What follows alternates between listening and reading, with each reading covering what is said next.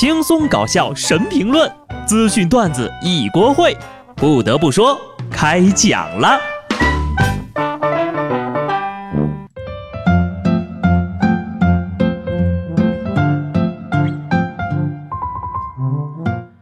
Hello，听众朋友们，大家好，这里是有趣的。不得不说，我是机智的小布。这两天呢，高考成绩开始陆续放榜了。现在呢，我承接各种代查业务，五块钱一次。你的紧张我来承担，爱护考生从我做起。再次恭喜最后一批九零后的考生啊！你们即将完成了人生的第一次进化。高考前是国家一级保护动物，高考后是野生动物，查完分数就是害虫了。同学们，我在清华门口等你，送行李到宿舍，五十块钱一位了啊！查完分数，又到了填报志愿的关键时刻了。其实选大学就是选城市，读书还是得去大城市，毕竟那里的网速快，更适合开黑呀。而像我这样的，比较适合熊猫保护区。成都带不走的只有你。一到招生季，各个学校又都开始亮剑了。喜欢吃肉的同学可以考虑一下华东理工大学。这个学校啊，有一道名菜华里红烧肉，曾经夺得上海校园系列十大美食一等奖和最佳口感奖，而且呢，毕业生还可以免费领吃。报名吧，有肉吃，没有肉有西瓜也行。因为要迎接这两天的大雨，前几天啊，北京热得跟重庆似的，为了给备考的学生送清凉。前两天，北京城市学院专门买了好几卡车的西瓜，免费请学生吃。每人一块瓜，考试顶呱呱。不过呀，吃的再好也抵不过假期少的。作为过来人，我呢强烈建议大家选择暑假比较短的大学。虽然放假晚，但是开学早啊，性价比更高，你值得拥有。俗话说得好啊，可以上二流的大学，但不可以过二流的生活。就算上北大青鸟，那也得选有空调的宿舍。大学能决定你接下来四年的生活环境，但专业可能会影响你毕业后几十年的经济水平呀。要是不知道自己喜欢什么，我的建议呢，还是选点能赚钱的专业。反正兴趣都会被消耗光的，不如赚点钱，再干自己想干的。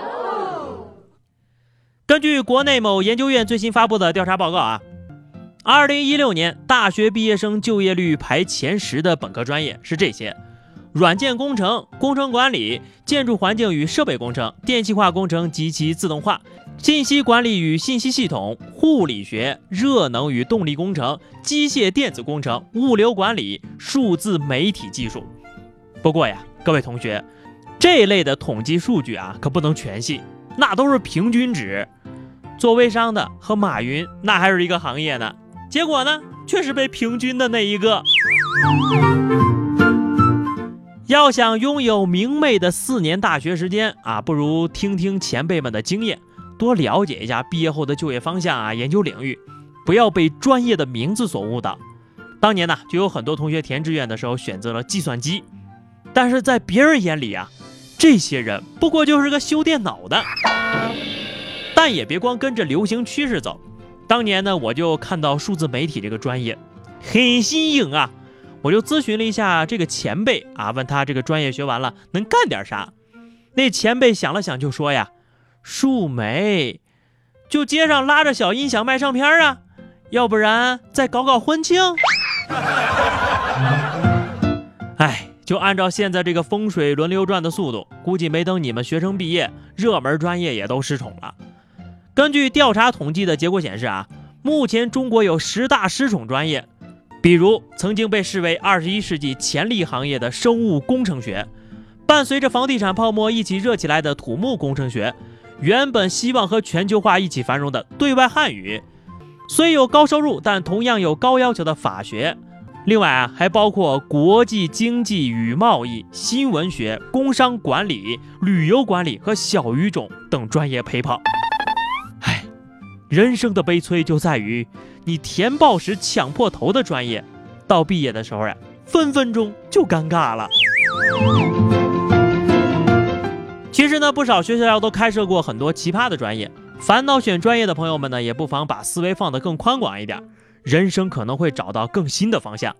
比如这个湖北江汉艺术职业学院，今年就新设了小龙虾专业。北京师范大学成立了国家彩票发展研究院，专门培养专业的彩票人才。武汉商贸技术学院有国际管家专业。这个学习内容呢，主要包括红酒、数码、医疗、奢侈品，为富人家庭培养专业级别的私人管家。要到国外呀，那奇葩专业就更多了。你像是英国的德比大学，专门开设了研究惊悚电影的硕士学位，针对电影制片人和作家开设鬼怪、杀人和吸血鬼等系列课题。康奈尔大学呢，曾经开设过爬树专业。旨在教会大家怎么灵活自如地在森林里穿梭。要说到最厉害的，就是人家西班牙，甚至开设过妓女学院。政府呢，希望以此来规范这个该行业，达到知识改变命运的目的。在西班牙呀，妓女工作是需要办理许可证的，有许可证就是合法的。其实这个学校开设的课程呀。也并没有大家想象的那么污啊，人家的课程大多是心理健康课，还有如何维权、财务规划等等。选专业真的很重要，每个考试周流的泪都是填报志愿时脑袋进的水。当你发现选什么专业出来都要改行才能找到工作，你现在也许就不会那么纠结了。高考这种事儿吧，注定是几家欢喜几家愁。你只要把它当成一场考试，考得好当然最好了，考得不尽人意呀，也不会失败。人生反复无常，也许几十年之后呀，你还会庆幸自己没考好呢。所以，好好珍惜这个没有作业的暑假吧。最后，祝大家能够选择一个自己喜欢的专业。下面呢是话题时间。上期节目咱们聊的是你希望自己有什么样的超能力啊？这个卖女孩的小火柴说了，超能力呀，如果是贪一点呢，当然是预知未来了；如果是实用一点呢，就选择隐身、瞬间移动什么的。讲真，我可不想要什么超能力，万一哪天把我去拉去拯救世界，可咋整啊？到那时候呀，这世界肯定也就完蛋了。听友娇姐说。啊，每天隐身一个小时啊，最牛了，可以大摇大摆的去银行里拿钱。问题是你也没有那金库的钥匙呀。听友杰说，我希望年轻十五岁，那样的话就可以被带进女澡堂洗澡了。你赢了，还可以去女厕所。好的，本期话题哈，大家可以用一句话来模仿下你的老师吧。记得在节目下方留言。如果你喜欢小布的声音，记得关注微信公众号 DJ 小布。下期节目我们再见吧，拜拜。